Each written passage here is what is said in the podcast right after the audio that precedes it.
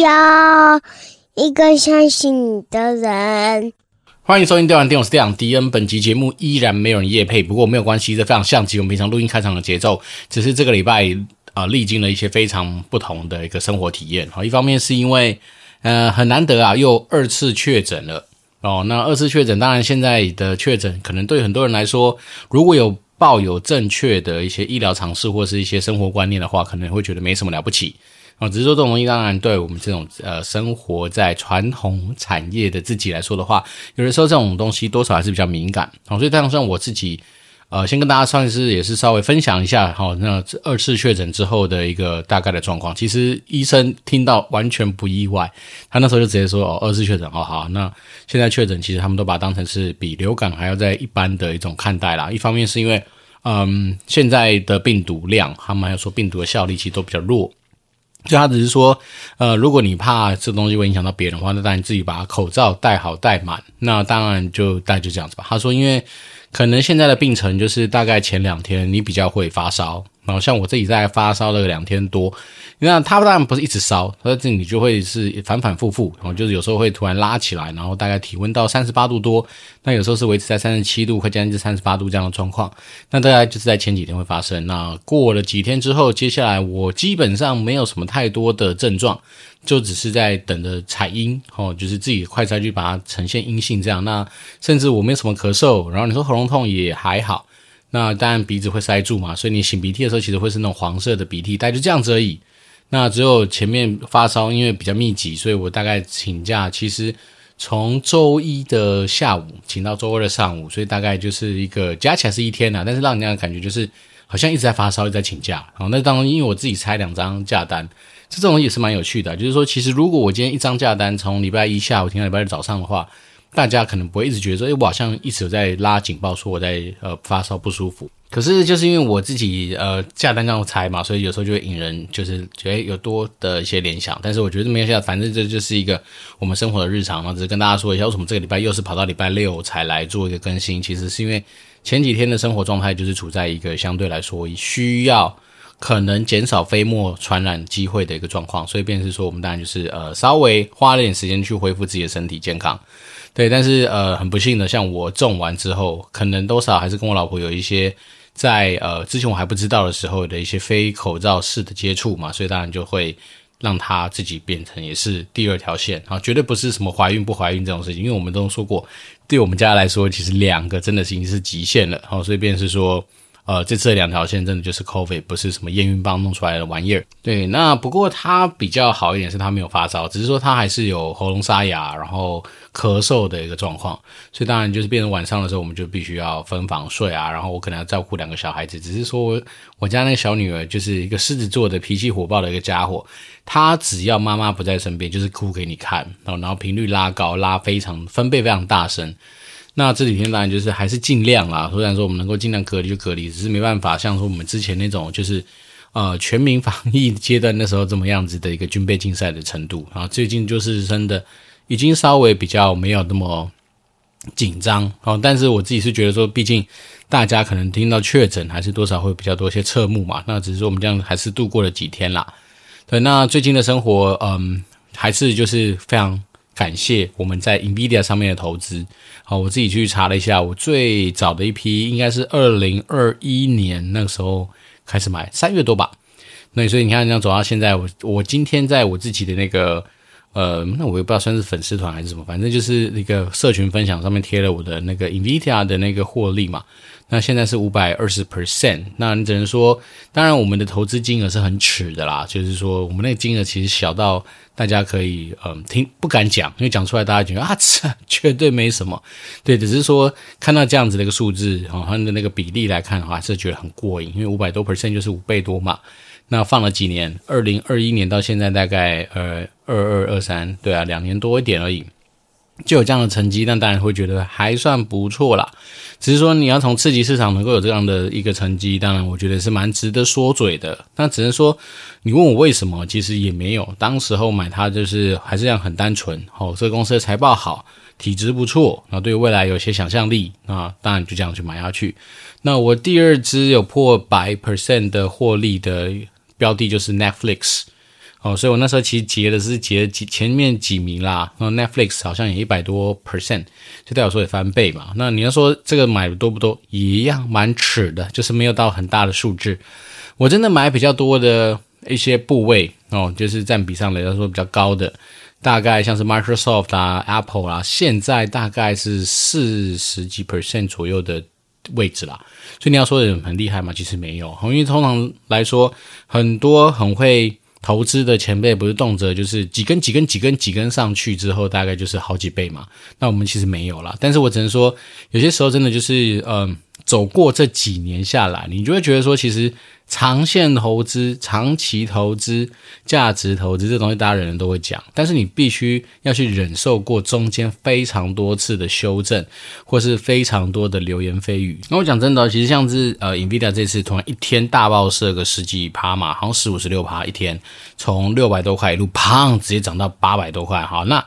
这一天的时间，它其实就收复了它前面四天连续下跌的状况的那个跌幅。那你要怎么去讲呢？对不对？因为那时候其实你会发现，哇，很多人在前面就说：“哇操，NVIDIA 是怎样不行了？干嘛？怎么从七百多一路掉到六百，又掉回六百多？就是谁知道一天的时间就直接给你冲到八百多块钱去？所以这个东西，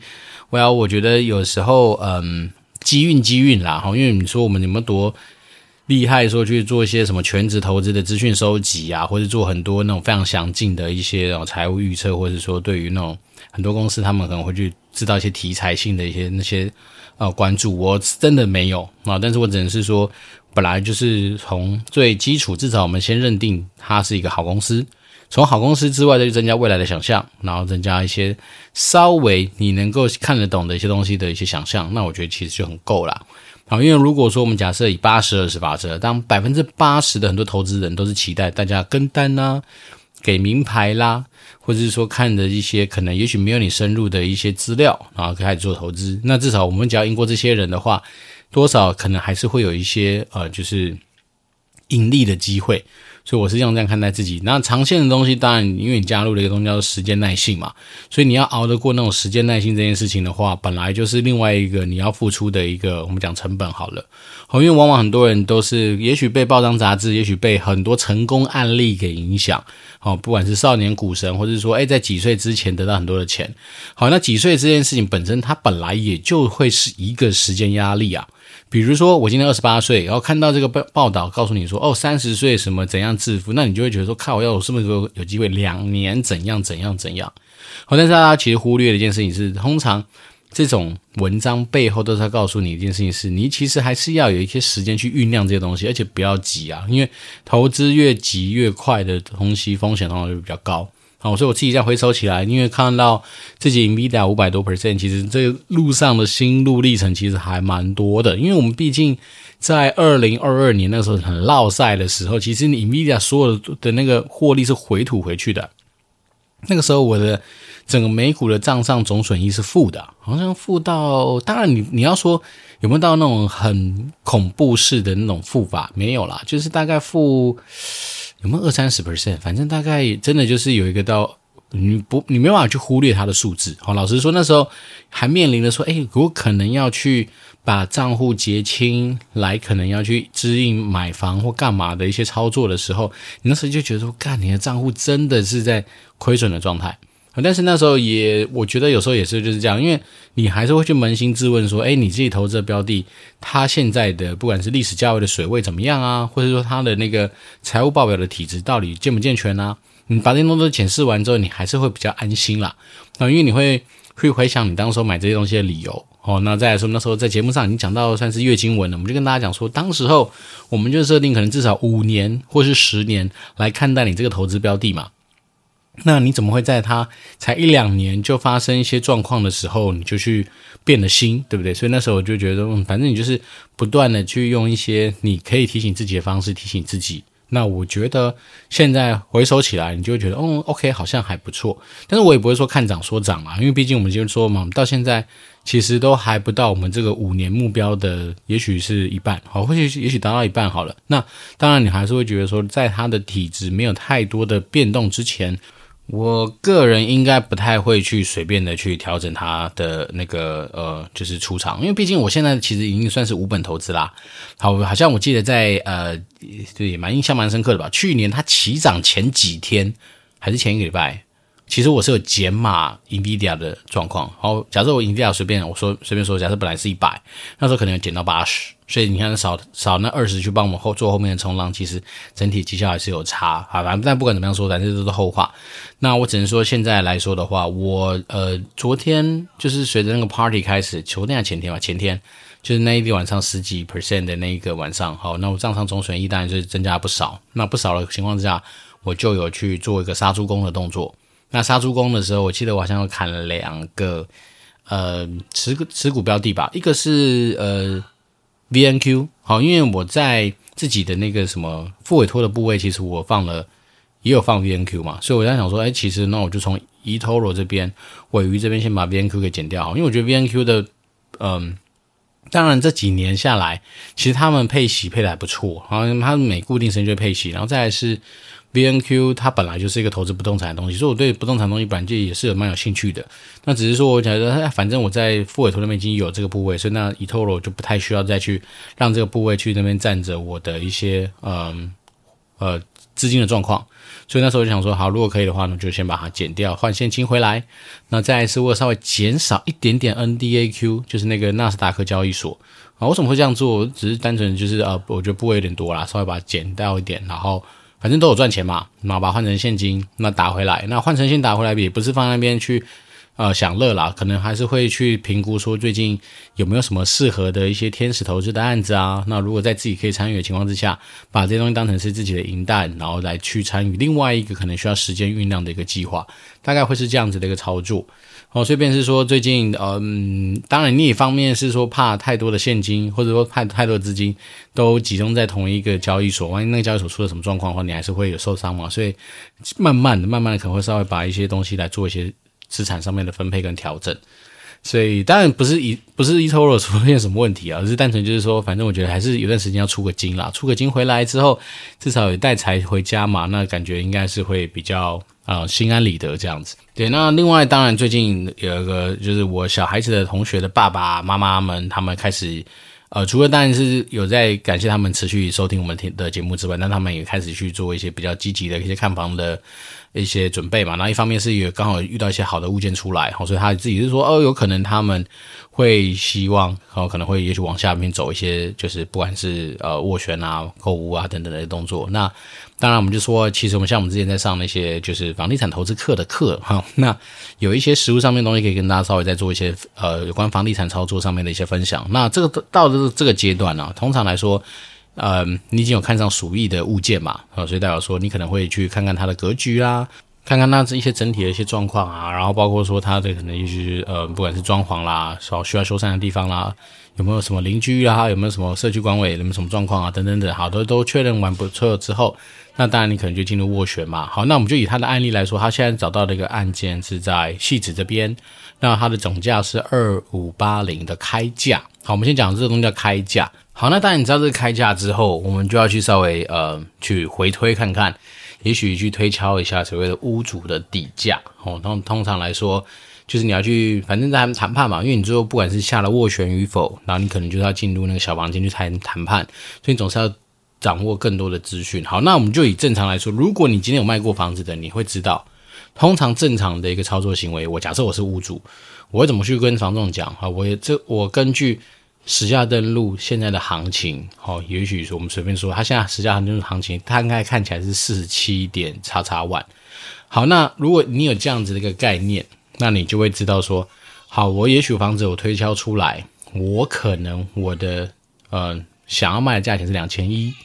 好，那两千一这件事情我要实拿，你会跟房仲说我要实拿吗？那大家都知道，你跟房仲去交涉的时候，房仲总是会跟你说，哎，我们要收四趴好卖方的手续费，所以你实际上你就会跟他说，哎，我是我想实拿多少，所以你可能在那个金额上面再加呃四趴，变成是你可能会跟房仲。让他知道的底价。好，那这时候也许我们就你看，假如二五八零这这样子的一个物件，那你稍微回推一下，因为通常来说，房仲会知道说，哦，通常一般人都还是习惯去，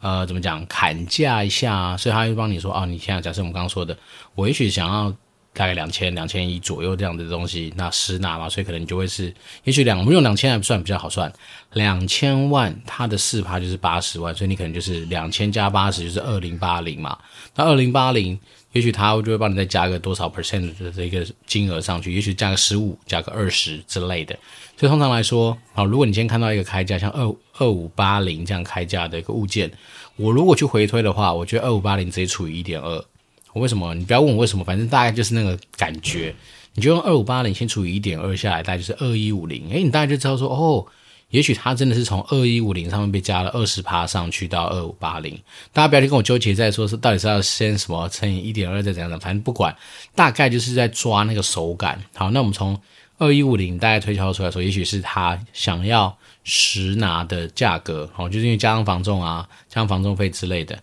那你就大概可以再往下去推说，哦，减掉八十，二零七零，或是大概两千万左右，可能会是这个，或者二零五零，好了，不管，有可能是二零五零，是这个屋主心中希望实拿的底价。好，这时候你大概就再抓出来说，那个发价格区间，其实。好没有不合理哦，因为他们那个社区一样同样的平数的物件，大概哦可能落在我们刚刚说落，假设四十七点五去算的话，大概就是两千万左右的物件，就是以实际成交来看，那个物件那是两千万，所以你就发现说，当这个屋主哦透过房仲在五九一上面刊登出来是二五八零，二五八零就请忽略它，反正它大概就是两千万上下，符合现在的行情，但是也许行情多一点点。好，那因为他加服务费啊，加什么，所以他当然会把它垫高。但是这时候你大概就知道说，OK，两千可能是一个差不多的一个地方。但是我们都知道嘛，如果说能够透过所谓谈判这件事情，让这件事情更趋向于你这个方向的话，那这时候当然你就要做一件事情是，当你下斡旋的时候，你可以勇敢的出一个价格。好，比如说像我可能会也许出个一千九，好，或是一八五零之类的，你会觉得很扯，对不对？一定的。为什么？因为我们出这一招出去一八五零一千九，目的并不是为了说让房仲真的敢拿了这个东西就去下斡旋，而是说去探房仲这个角色他的一个口风，或是用这样子的金额出，反正我出去了嘛，不管是定锚与否，你去看那个房仲给你的回馈。好，举例啊，我就随便演给你看。呃，不好意思啊，陈先生，我要出一八五零，看能不能帮我下斡旋。哎呀，不可能啊，这个离他太遥远了。屋主那时候就跟我说，没有两千二、两千三不卖啊。你你这时候你就会在看他的反应怎么样，你就说是吗？那你觉得啦，就你跟屋主这样交涉下来。当然你也希望成交嘛，好，那你觉得屋主大概在多少有机会成交？然后他说，嗯，好啦，我其实哦，我们跟屋主是，我现在是房仲了，我们其实跟屋主交涉过几次，那屋主是说，也许真的有机会的话，可能是二零五零或是两千，可能这样子的斡旋会比较漂亮。好，这时候你大概就会得到一个警讯，也不是警讯了，就得到一个资讯，叫做哦，两千可能是屋主有机会的。那大家要知道，通常房仲会冒出来这个数字，并不是它凭空生出来的，而是它要么很接近屋主的底价，要么它有可能就是屋主的底价。反正大概这时候会出现这种数字的可能性，这个时候就比较不会是那种房仲在画唬烂的哦。所以，便是说，你大家听到那两千，而且也许你就可以说，好，那有没有机会？我在斡旋的时候，我先出一千九。好，那当然，我们目标是希望能够出来谈。那这时候就在看房仲愿不愿意接。如果假设房仲愿不愿意接，那你就一九五零，反正你就是慢慢往他那个数字金额去靠近。那因为大原则就是这样，就是我是希望我今天，哎，省十万也是钱呢，不要开玩笑。虽然说你像好像我们刚刚讲的那种金额很大，两千、两千一、两千二，但是你随随便便省个二十万也是不少钱，好不好？大家不要忘记你现在的月薪是哇塞，你去看一下你现在到底你省下来的每十万、二十万，这都是你的月薪吧。好，所以我才说，通常在这种房地产到了后面要去谈判的时候，哎，真的是锱铢必较。但不但不是说几百块、几千块跟他拼，那就很智障，没有脑。但是还是几万、几万的这样的世界。好，那我们先讲，大概我们已经有那种感觉，说哦，也许真的你出了一千九，房仲愿意收这个斡旋了，那就代表有戏喽。对，所以当然有戏之后，我们就要去进入到下个阶段，就是你可能会去做一个所谓的谈判呐、啊。那谈判的过程里面。当然，我们以后再讲很多的一些谈判的细节，或者是一些可能可以注意的事情。但你大概就会知道说，OK，我们现在出发的这个地方，大概已经离成交不会到非常远了。好，所以这边有个心态跟大家稍微也是呃题外话补充一下，就是说，在防重很多的话术上面，其实你可以不用太多去放在心里，或是根本不用去走心，甚至根本不用记下来。好，怎么讲呢？因为房仲他会有非常多你想都没想过的理由，不管是今天这个屋主他要出国了，今天这个屋主本人就在国外了，今天这个屋主被外派了。今天这个怎么啪啪，反正他会有非常多的理由要卖房子，那甚至他也会用很多的东西，希望你买方把房价垫高，对吧？因为毕竟房价垫高有一个好处是它的佣金会多一点，当然，那当然他也希望说这房子要成交，所以他会在很多的一些资讯的判读上面，就是尽量让这件事情能够往能够成交的方向去走，所以会有非常多的理由，非常多的故事，非常多的包装，请一律就忽略它。好凡是跟价格没有关系的资讯，请全部忽略它。好，今天我们这一集就要有记到这件事情，你大概就已经成功一半了。好，因为往往我们人在做很多谈判的时候，就是你吸收到非常多无效的资讯，但是你以为它是有效的资讯，去影响到你在做决策上面的，不管是心情、逻辑或是你的判断，所以这些东西都请直接忽略。当然，并不是要当一个非常冷血的人，只是我只是说，这些资讯对你来说叫做无效资讯。你唯一要知道的东西就叫价钱，你不用管他今天什么理由来卖东西，因为他什么理由卖房子那是他家的事。他今天住了三十年有感情，那是他家的事。他今天刚装潢完，他把成本垫高，那是他家的事。为什么？因为他的装潢不等于你喜欢的装潢，他用的材料不等于你喜欢用的品牌，所以等总之这些东西你都可以忽略它。所以你唯一要注意的东西就是叫做价格。当今天任何他的资讯出来的时候，只要跟价格有关的，你才就把先优先抓起来。好，甚至这些资讯是有机会松动那个价格的东西，你再去把它抓起来，大概就是这样子而已。所以在真的已经下了斡旋，开始在进行很多的一些资讯上面的磋商或者谈判的过程里面，唯一注意的就是你只要去掌握到之后成交的这个价格的一个资讯，这样就好了。好，那其他真的。房仲会讲很多你想都没想过的很多的理由，或是非常多的情绪变化等等，所以我们就要去抓到底哪一个是属于真实的跟价格有关的资讯。大概就这样子而已。好，那如果有我们这样的概念，有了这样的认知，那我就会说嘛，其实你只要能够掌握行情，所以像我们以这样的案例来说，二五八零开出来一瓶市价大概是四十七点五万的东西，那搭配它的瓶数，它可能做成交也许就在两千多万啊，或是两千。左右，甚至有机会成，也许说成交会是在一九叉叉，这种是当然，也许是可以预期的状况。因为你要说一个市价两千万的东西，突然降到一千八、一千七、一千六，这件事情其实都是蛮天方夜谭的。然后再是说，蛮多屋主，你反正就不用，你完全不用管他，他妈的是投资客，或是说自住客，完全都不用去想这些事情，因为那东西都跟你没关系。绝对不是因为他本身以前就自住在那边的自住客，他对房子特别好，你买到房子就没问题，也不代表说今天自住客住久了，他有感情，他会特别愿意降价给你。其实讲真的，那种有些案例就仅供在社群讨论上面去哦，当成是一个故事看就好。其实实际实务上，你真的不用去管今天卖方他是用什么样的心态来卖这个房子，你只要记得说今天这个东西有没有趋向于你想要的，这样就就这么单纯。因为真的很多人在做所谓的房。子的一些讨论啊，房价的溢价或者是斡旋的一些溢价的过程里面，就是让这些很奇妙的资讯一直在影响你做决策的判断。比如说你自己会心软啊，他这个房子这么有感情，我是不是因为要配合他，稍微帮他降加个价？不需要。他当他今天要卖房子的时候，他代表说他对那个感情已经没有那么深厚了，他在乎的是现金，好，那些真金白银才是他的感情。所以很多东西我们真的就不需要在这过程里面太多的脑补。那唯一要做的事情就是理性的去看待这样子的一个价格咨询就可以了。所以说，像以他这样的案例的话，我就会，如果是我建议他的话，像我们刚刚的套路嘛，也许一八五零去探口风，一九零零、一九五零，看看有没有机会往上走。好，那当然还有一些包括你到时候进了小房间之后的一些事情。也许我们今天那位嗯跟我们比较熟悉的听众，他实物上如果真的喜欢这个房子，我们当然再去帮他做一些比较呃更实物上面的一些。建议跟操作啦，那我只能说大概的方向就是这样，就是你把握个大原则，就是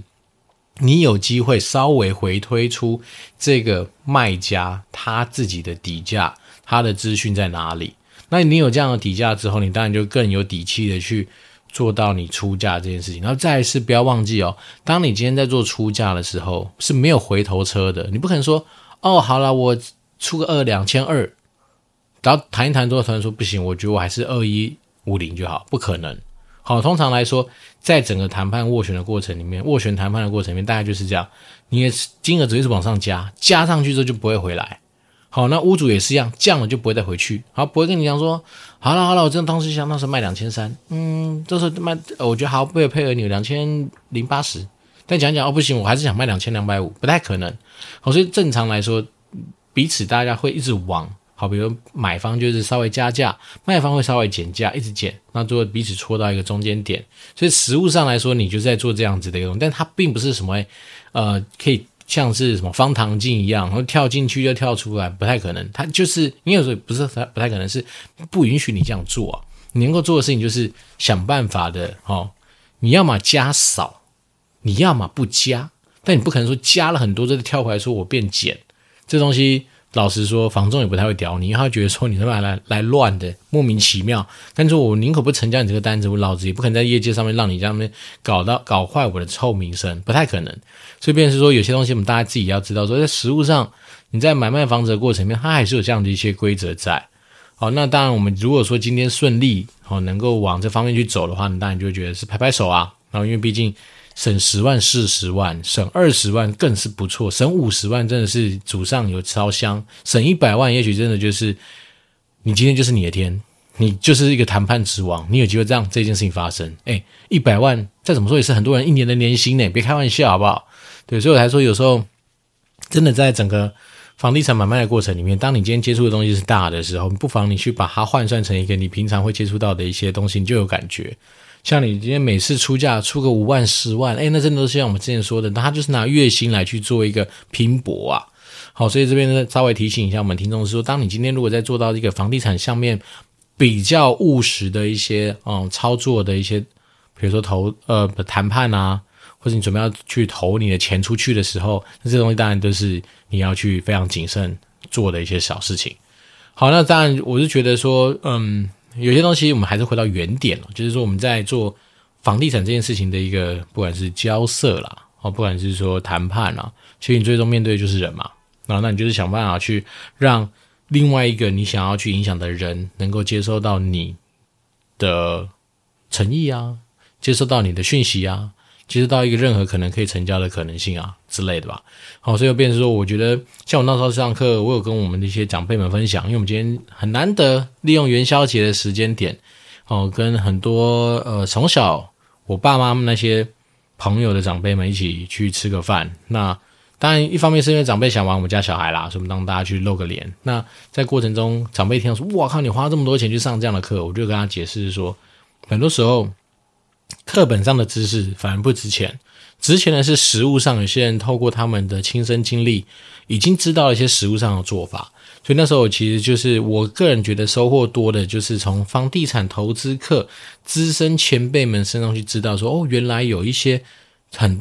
实物上的可以去做的操作。那我觉得这东西才会是一个比较有价值的东西。那就像是我们以前常说的，你把东西学到了，不等于你会用。也不等于它是你的，学到只是放在里面，它就可能是观念，可能是知识。那唯独你用出来了，变成你的东西之后，它才是真正得到。所以，变成是说，我觉得其实有时候实物上的东西反而更有价值，就来这边啦，来自于这里，因为学以致用嘛。那重点是那个用啊，能够用出来产生价值，那才是合理的啊。对，那当然，在整个房地产操作的过程里面，还会有非常多。不适合在这边跟大家讲的，我未来也不可能去开什么付费订阅私人频道，不太可能。但是我只能说，如果说假设我们有缘，私底下有机会再接触一些真正实物上他们他们会去操作的一些手法，我当然还是很乐意去跟大家做一些交流哦，因为我觉得有些知识其实真的是不错啦，就是说它是可以传承下去的。好，这样我今天有跟我们长辈聊，我说大家去回想一下，就我们之前讲过嘛，什么行业可以千年以来基本上没什么太大的改变？房地产就是其中一个啊，对不对？以前骑着马进旅店说老板来间房，现在你开着车进摩铁，老板来间房，你走路进大饭店，老板来间房，其实模式是一样的。那你买卖房子不都一样吗？你面对是谁？面对就是人嘛。以前你可能跟很多的那些哦富豪们买房子啊，也许以前是一些员外啊，家里很多房产啊，叭叭叭，你就跟他买房子对人嘛。那现在呢，也是啊，你只是对很多的屋主然后去买房子，其实概念那一样，处理的是人。好，那当你今天处理的本质是人，那人这东西变化其实没有想象中那么大。你今天如果面临的是，你面对的是好，你今天学到的技能是怎么样去 coding，怎么样去 programming，弄一些科技品，科技东西始终会一直被迭代，一直被更新。诶，但是人，老实说，变化真的没有想象中那么大。房地产的需求还还是始终源自于人，诶，需求它变化也没那么大，所以呢，像我们那时候跟我们那个嗯，我以前那个学长聊完之后，才发现，对啊，其实我们如果把这些知识跟技能建立起来，他反而还是比较能够传承给自己小孩子的一套技能跟手法。好，下次我今天有些行销的一些知识，好，行销的工具，我了解的东西，我随便举例，SEO，好，以后还需要 SEO 吗？谁知道？当你今天 AI 弄变成那个样，以后大家搜寻行为完全都不一样了，SEO 可能就不一样。那我现在假设我教了我小孩子 SEO 有什么用？也许大概十几二十年之后根本没有这个玩意儿啊。诶，可是如果我今天跟他讲说，诶，你怎么样在房地产这个世界里面，透过人性的操作了解，好，那你可能可以做到怎样的一些手法？诶，这种他反而真的是可以带着跑。他要不要做那是他的事，但是至少这个技能他不会变。那我觉得这东西就是一个还蛮有趣的一个分享。对，那下礼拜嗯，迪恩要出国啦。那不是出国去玩了，是要去出差。我们要去泰国，然后去看看我们实际上工地的状况之外，也要进行到一些就是不同阶段的一些跟厂商的讨论。那当然，泰国听说很热嘛，所以就是呃，我也不知道会怎么样去，呃，怎么样？反正听好像每天都三十几度吧，所以我只是觉得呃，好吧。对，比较辛苦我老婆啦，哈，因为毕竟她下礼拜就要一打二嘛，所以当然利用元宵节今天还是先祝福她哦，元宵节快乐，也祝福我们所有听众在元宵节这一天月圆人团圆嘛，元宵人团圆，大大家要把握好时间跟家人好好的团聚。那当然先祝福大家元宵节快乐之外，也先祝福大家有个愉快的新年。那我这边是电玩店，我是店长迪恩，我们就持续保持联络喽，拜拜。